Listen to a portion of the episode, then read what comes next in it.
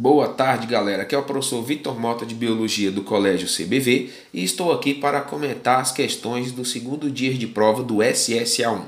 A questão 5, ela trata sobre a forma cortês como os portugueses namoravam no século XVIII, incluindo beliscões, incluindo pisões nos pés, e a questão abordava na qual que terminação certo? Sensorial era responsável por perceber esses estímulos nervosos. E no caso aí, o aluno buscaria a resposta na letra E, onde as terminações nervosas livres seriam responsáveis pelas sensações de dor, estando elas também associadas ao tato.